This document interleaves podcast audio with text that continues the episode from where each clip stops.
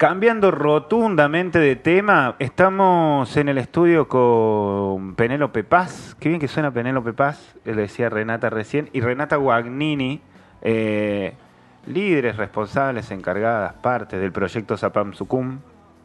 Eh, y nada, les hemos charlado acá alguna vez al respecto de Zapam Sucum y del proyecto Urco. Alguna de las dos va a tener que agarrar el micrófono así y empezar a decir hola.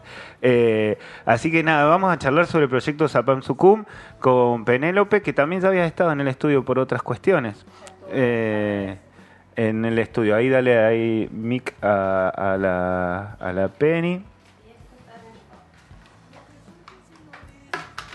Vamos a resolver el tema de Penélope. Ah, Leo, está estás en todos. Ustedes enchufaron el auricular.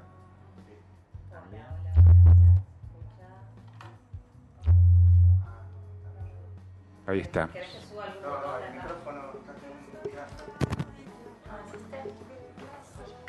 Hablen directamente a ese y ya está. Bueno, ahí está. Buenos días, Penélope Paz. Buen día, ahora ¿Cómo estás? Ahí estamos. Y buenos días, Rena. Buenos días. ¿Cómo va eso? Eh, ¿Escuchás bien vos? Sí, escucho muy bien. Perfecto. Eh, Proyecto Zapam Sucum. Concretamente tuvieron una primera acción, pero antes, como para recapitular rápidamente, ¿qué es el proyecto Zapam Sucum? Zapam Sucum es un proyecto de restauración ecológica. Buscamos regenerar ecosistemas nativos. Trabajamos con algunas técnicas de regeneración de suelo y con plantación de especies nativas. Eh. Zapam Sucum también, bueno, es un proyecto que eh, apunta a hacer esta restauración ecológica eh, vinculando a las comunidades con el ambiente, ¿no? La idea es generar eventos en donde nos juntemos, nos reunamos para hacer la restauración, para, para educarnos, para aprender haciendo y para encontrarnos, dialogar sobre qué estrategias podemos seguir implementando como comunidad para, para mejorar esa relación. Ujú. Hablan sobre, usan la palabra restauración. Eh, ¿ahí ¿Tiene alguna carga, aparte del significado natural que tiene? ¿Restaurar? Qué debate. Ah, ah, tienen ahí una... Es un tema muy... mm, internamente lo, lo charlamos un montón. A veces no sabemos si, si nuestro proyecto es un proyecto de restauración o un proyecto de regeneración. Eh, la restauración apunta a, a hacer un, un trabajo en el cual eh, se aporta energía a un ecosistema, a un sistema natural para restaurarlo a su punto original. Pero el punto original como referencia no lo tenemos. Claro. Porque en realidad est- está cambiando todo el tiempo. Entonces, técnicamente se busca un punto de referencia posible, que puede ser un lugar cercano, que esté en buen estado. eh, bueno, como, como para darle un marco más, más duro, más práctico. Más también nos damos cuenta que la regeneración es un concepto más amplio, pero que en algún punto es más real, que tiene que ver con, con regenerar el, el sistema ecológico. Eh, los agrónomos hablan de eh, hacer una intensificación ecológica, que, aumente la diversidad, que haya más especies, que el bosque tenga eh, más, más cercanía a su estado clímax, que tenga eh, árboles de más porte, que tenga especies más grandes de, herbívoros. Para dar un ejemplo, el bosque nativo en el cual habitamos hoy de, de la Sierra te- tiene como, como una referencia que es que el yaguareté, eh, por, por eh, bueno, está como comprobado, hay una teoría, hay una tesis que dice que el yaguareté ha tenido su frontera más austral de existencia acá, en el Valle de Tras la Sierra, en el monte Ah, nativo de acá. Y el yaguareté es un depredador muy grande que caza, necesita muchos kilos de carne pa- para, sobrevivir y por eso se lo utiliza eh, en biología como un indicador de ecosistemas clímax. En donde hay un yaguareté quiere decir que había mucha diversidad, que había muchos animales y por lo tanto había un bosque que sostenía todo eso. Eh, y bueno, hablar de regeneración implica, eh, bueno, jugar a eso, a, a- a que los ecosistemas tengan una mayor intensificación ecológica y que y acercarnos a, ese estado clímax. No digo que vamos a meter un jaguareté, ¿no? Obviamente, pero sí empezar a, desde el piso en el que estamos, empezar a, generar un proceso de regeneración o de restauración. Eh, bueno, vos decías esto de no hay un punto de partida de dónde estamos, sí hay una sensación en todo caso de que, de que hay como una necesidad de un cuidado de lo que hay, por lo menos ahora, sin necesidad de tanto de pensarlo para atrás. Pero eso está desde Zapamsucum planteado como, bueno, nosotros venimos a debatir, a contar, a, tirar la problemática, o también está vinculado a tareas concretas de cosas que hacer. Sí, hay, hay tareas concretas. La, nosotras planteamos desde Zapamsucum campañas o, o eventos en donde las restauraciones o las regeneraciones se piensan, se diseñan, se presupuestan. Eh, el crowdfunding anterior, eh, bueno, la, la, primera campaña tuvo un crowdfunding de financiación, que si quieren después hablamos después de, hablamos de eso. De eso. Y, y, bueno, sí, las pensamos, elegimos las especies, charlamos con, con la persona, con, con los propietarios de, de, la tierra, también qué intereses tienen. Eh, una selección de un territorio degradado, ¿no? Como uh un estudio de suelo, para ver si vale la pena la inversión, digamos, de tanta energía, de tanto, eh, tantas personas. se, escucha muy fuerte. Eh, la inversión de, de, tanta energía dispuesta en un momento para restaurar un suelo, ¿no? Como que hay que elegir muy bien ahí.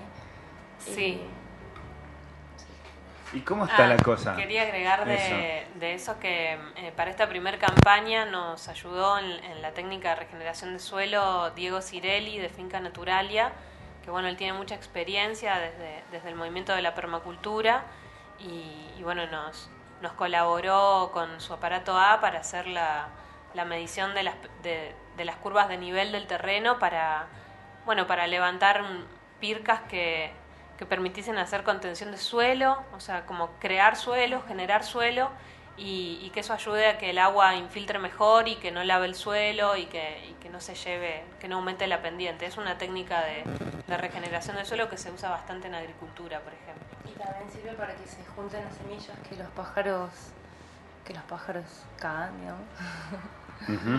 Entonces se van juntando el suelo, se van juntando las semillas y poco a poco Claro, son como detalles a tener en cuenta a la hora de ir y en, así en llano, ir y plantar árboles, meter árboles en el monte que no hay. Otro gran debate. Incluso, claro, ahí vamos con el otro gran debate, es que qué tan necesario es plantar un árbol, porque creo que hay una jerarquización de las especies en donde el árbol, bueno, el árbol es el capturador de carbono, es el que da sombra y, bueno, muchas cosas, ¿no? es magnífico pero también en este trabajo de, restauración hay mucha importancia en, los pastos, en las gramíneas, en, otras especies que, bueno, quizás eh, ahora nos estamos como planteando estrategias de cómo hacer para insertar un pasto, por ejemplo, y que es igual de importante en la sucesión ecológica, porque quizás en un territorio muy degradado vos plantas un árbol y muere porque no está listo el suelo. Entonces, como la regeneración, como un tejido dañado, primero hay como una cascarita, viste, en la piel. Nosotros, bueno, tenemos que generar ese suelo y esas condiciones para que una plantación de árboles posterior sea exitosa y no sea simplemente la manija de ir y plantar árboles. Cuando uno se, se mete en estos temas, en general eh, pareciera que no, pero también estás debatiendo intereses, enfrentando intereses, ¿no? A mí el primero que se me ocurre es el interés del siempre verde o de cualquiera de los árboles o los pinos, que se multiplican de una manera mucho más brutal que los árboles nativos. ¿Qué, qué, qué, onda con eso? Con los árboles que, que van tomando pedazos de, con los árboles, las plantas, los usos. Eh, ¿qué, ¿Qué se hacen con eso? ¿Lo sacan? Claro, una de las actividades que contemplamos dentro de las juntadas, o sea, de, las, de los eventos de restauración, es el control de exóticos. Y de hecho, donde fuimos eh, hace dos o tres semanas, fue yo, para la campaña Urcu, había mm, un montón de falsos cafetos. Parecían, estábamos como ahí evaluando si sacarlos en ese momento o posterior, hacer como una actividad como bien destinada en donde podamos informarle a los participantes cuáles son las exóticas que tenemos que controlar y cómo son las técnicas para quitarlas. Entonces, algo que va a suceder en la próxima campaña que, eh, que estamos planificando es hacer este un momento al inicio en donde sacamos todas las exóticas, porque es el momento ideal, ¿viste? Al principio. Ah. Hay, hay algo sobre el control de exóticas, porque por ahí, por ahí hablar con las personas y, tirarle, no, porque el siempre verde está mal, el fresno, el fresno es malo, el pino esto, tiene que ver con que en el monte nativo las exóticas, eh, por una cuestión de absorción de nutrientes, la cantidad de agua que requieren para sobrevivir, terminan compitiendo con las nativas, que están adaptadas al lugar y tienen eh, una, una forma de sobrevivir en la cual eh, captan menos nutrientes, están como en un modo ahorro de energía que tiene que ver con la disponibilidad de, de, lo que hay acá, de la humedad que hay acá. Entonces, claro, el siempre verde tiene un crecimiento muy rápido, necesita mucha agua, eh, tiene una, una, capacidad de multiplicación muy grande. Eh, como crece muy al, como crece muy rápido y, y, no es caducio, o sea, las hojas están siempre, también les compite con la luz y les gana a todos. Entonces, a medida que ese tipo de especies avanzan, las especies del monte nativo retroceden, compiten y el monte nativo pierde. Por eso se hace control de exóticas y por eso es una actividad de la restauración ecológica. Claro. Y el otro interés más humano, más mundano, más del sistema social en el que estamos, está vinculado con la idea capitalista, si querés, de progreso, ¿no? En donde, bueno, o defendemos lo, lo esencial o también seguramente se van a cruzar en esta idea con la discusión acerca de, bueno, pero eh, si nosotros loteamos, abrimos, tiramos servicios, ta, ta, ta, ta, crecemos todos y eso es avanzar. Sí, hay, hay algo casi hasta más esencial anterior a eso que tiene que ver con que hay una debacle ecológica real, muy concreta, y, y bueno, la, la humanidad estamos en, una encrucijada en la que tenemos que decidir si, si vamos a, tirar para abajo y, nos vamos a extinguir porque el planeta Tierra va a seguir sus procesos o eh, si vamos a decir, bueno, en vez de ser eh, extractivistas de los recursos y de los bienes, nos vamos a poner a generar bienes, a generar capital natural, a regenerar lo que, lo que requerimos para vivir y, lo que sea lo mejor para, para una convivencia armónica con, con, la tierra y con los demás seres. Como hay algo de, de una decisión anterior eh, que, bueno, que obviamente va a ir en, en, en contra de, de, los intereses del modelo actual de, de vida. igual hasta cierto punto, ¿no? Porque ahora con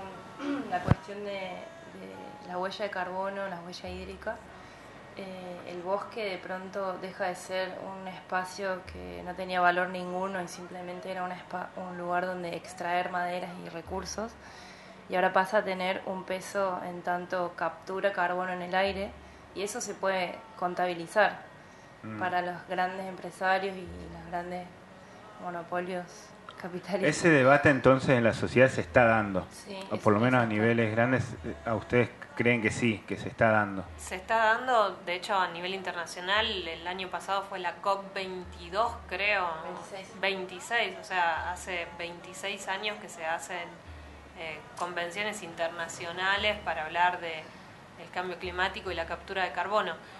En eso también el debate es mucho más grande. Bueno, ¿qué pasa?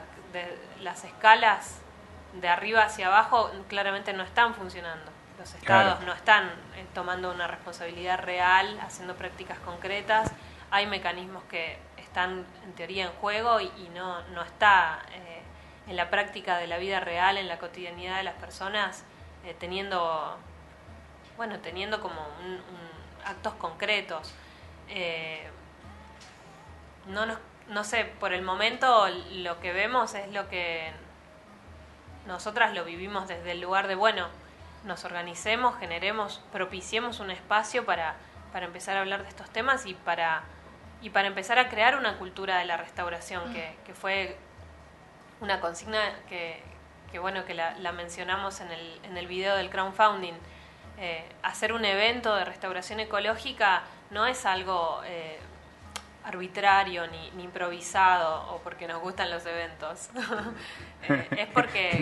que tampoco lo vamos a negar. Que tampoco no está mal, ¿no? claro, exactamente. Iba a preguntar sobre eso y sobre el video del crowdfunding. Claro, pero eh, vamos a que, bueno, está bueno que, que, entre las personas empecemos a hablar de estos temas, que la, como comunidad nos involucremos y que no tercericemos nuestra responsabilidad sobre eso en el Estado, en una empresa o en otra organización. Claro, que hacer un poco... A, a, tomar la, posta en, las cosas que para nosotros son importantes y en las alternativas que no estamos viendo que se estén gestando desde, desde los estados próximos a nosotros. Quizás a nivel nacional en alguna otra parte del país suceda, pero bueno, en nuestro territorio no. Entonces, bueno, bueno, y ahí para ir cerrando, nada, agradecerlos también. Eh, el primer evento en esto de hacer eventos, de hacer fiestas, eh, estuvo muy bien, ¿no? Le pusieron el nombre Urcu. Fue todo un proceso de financiamiento colectivo, salieron a buscar plata a través de la plataforma Pulso, consiguieron la plata para las plantas, pusieron una fecha, se juntaron, entraron a hacer pozos, a hacer pica y a, y a restaurar. Eso sucedió, sucede. Eso sucedió. Exactamente, sí. Y nos dejó muy manija. Sí, ¿no? Sí, con muchas ganas de, seguir creando y seguir encontrándonos y moviendo todo eso. Se generan como atmósferas de estilos de vida muy distintos a los de la cotidiana, ¿no? A los de lunes a viernes, a los de, eh, no sé, se genera así como una energía muy particular en esto de decir, bueno, voy a ser parte de algo que me trasciende un montón. Sí, sí, fue muy emotivo, ¿no? Muy, muy emotivo y eh, bueno, está España, que es parte del equipo, que ella vive en Buenos Aires y ella trajo algo justo al momento antes de plantar los árboles. Que España es parte del equipo, es un buen eslogan. Saludos para Espi, que, está, escuchando. Y, bueno, Espi eh, trajo como, bueno, los árboles que se van a plantar van a vivir mucho más años que, las personas que nosotros, claro. Claro, que las personas que estamos acá por plantarlos. Entonces es realmente una actividad muy trascendente, eh, aunque parezca eh, algo, no sé, muy sencillo, muy humilde. También la dimensión de, bueno, 30, que en ese momento o en la planilla de Excel era un montón, en, en, el ecosistema es tan poquito visualmente, vos decís, hay tanto todavía por hacer que tenemos que ponernos todos, ¿no? Ahí las pilas. Sí, con idea de expandir la superficie con idea de, expandir la superficie sembrada, pero bueno, como te decía al principio, hay eh, algo en la restauración ecológica que es muy importante, que es la sucesión ecológica.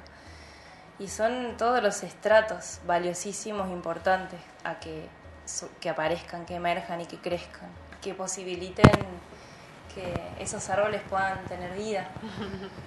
Eh, sí, la idea ahora es duplicar, o sea, hacer 30 más y y bueno, pero también eso, viendo otras especies que no sean árboles que, que, den flor, que llamen eh. a polinizadores. Que... También da la sensación de que es una tarea sumamente amplia, ¿no?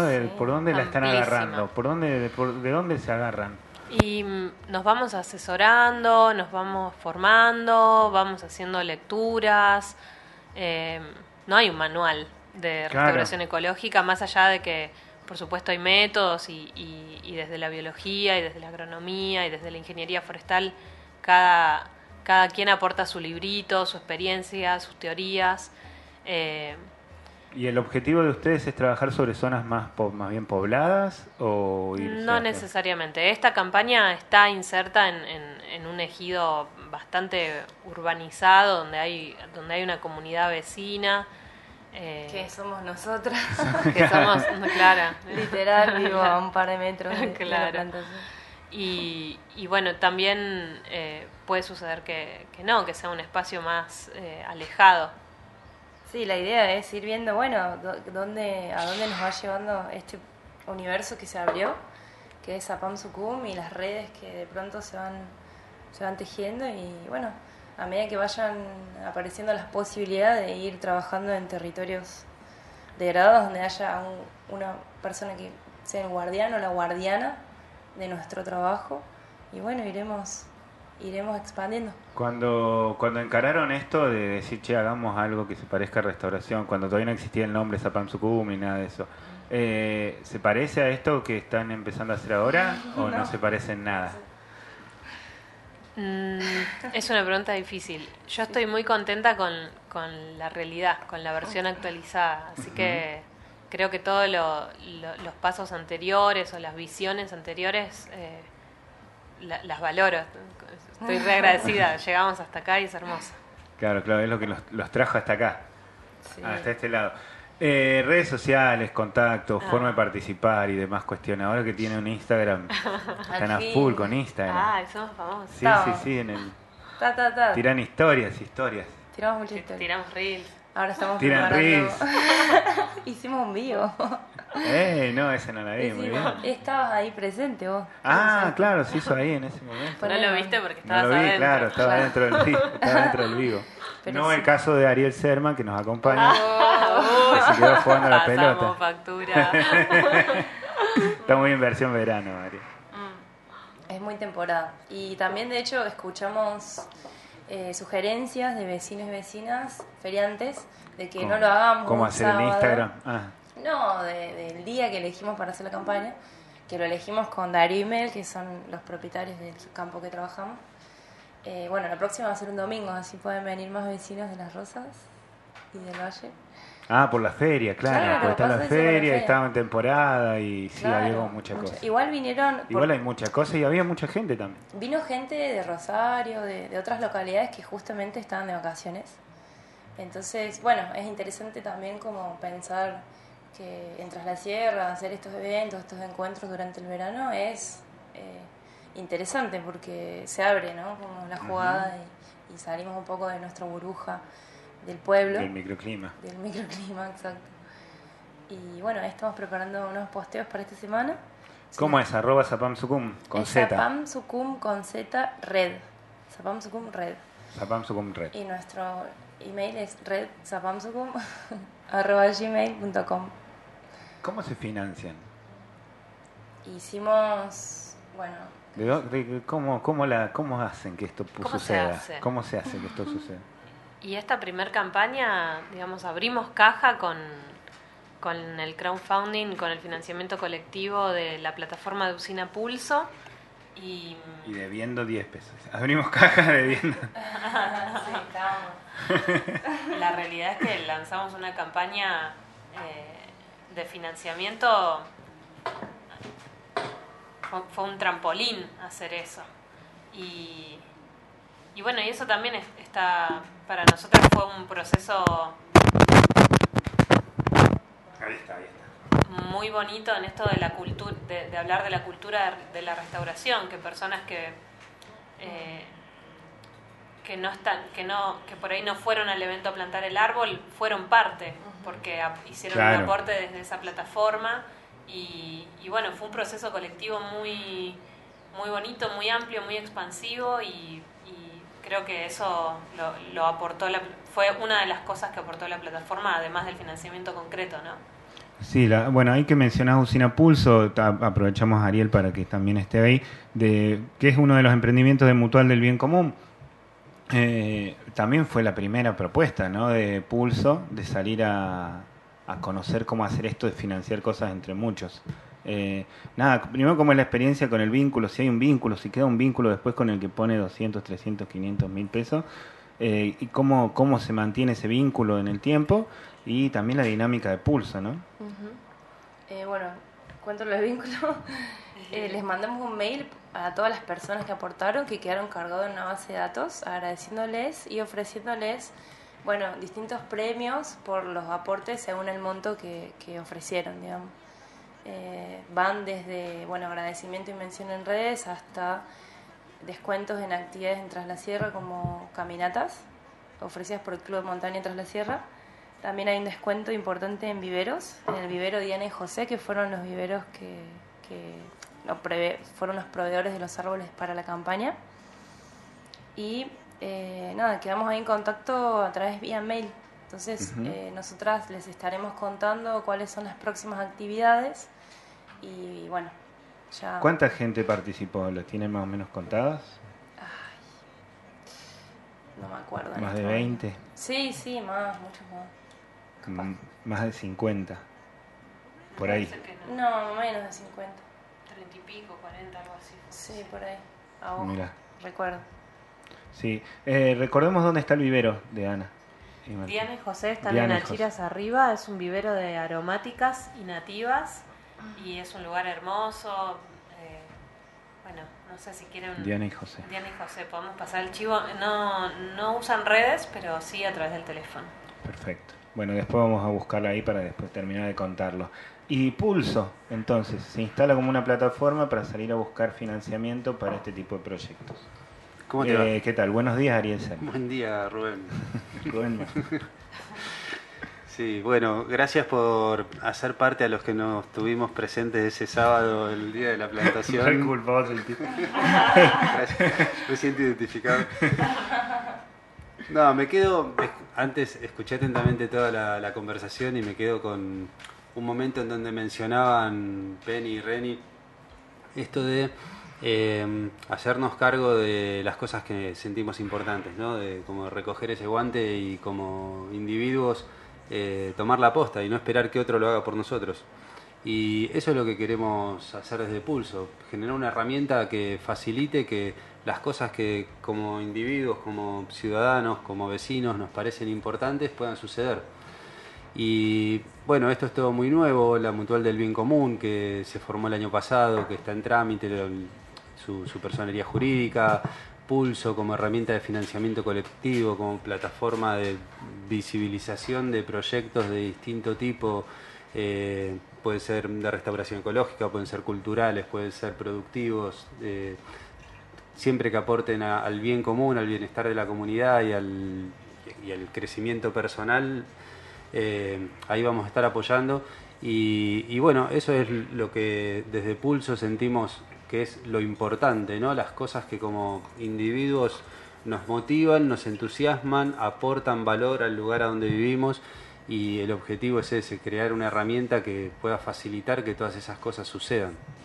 Ahí, si quieren participar de Pulso, en usinapulso.com.ar, alguien que quiera presentar su proyecto, ver y empezar a charlar de eso, empieza también el año, en estos días. eh, Y viste vuelta. que enero eh, termina Todos diciembre. decimos que- que no, pero sí.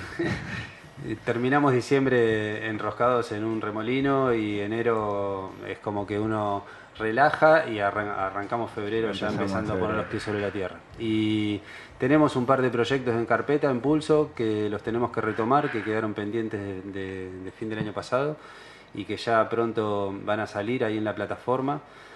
Y, y bueno, y queda abierta la, eh, la invitación para la participación de quien quiera sumarse, acercarse, conocer, eh, consultar, ver de qué manera podemos materializar alguna idea, proyecto, intención. eh, acá estamos, usinapulso.com.ar. Y en redes sociales también, como Usina Pulso. Bueno, muchas gracias. Ahora seguimos. Eh, gracias por la conversa.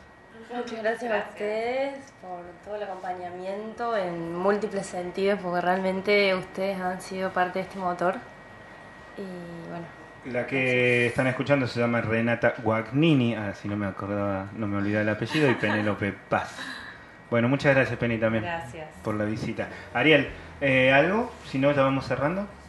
Cerremos nomás, nos vemos pronto, pronto estaremos con novedades de Pulso y de Mutual del Bien Común.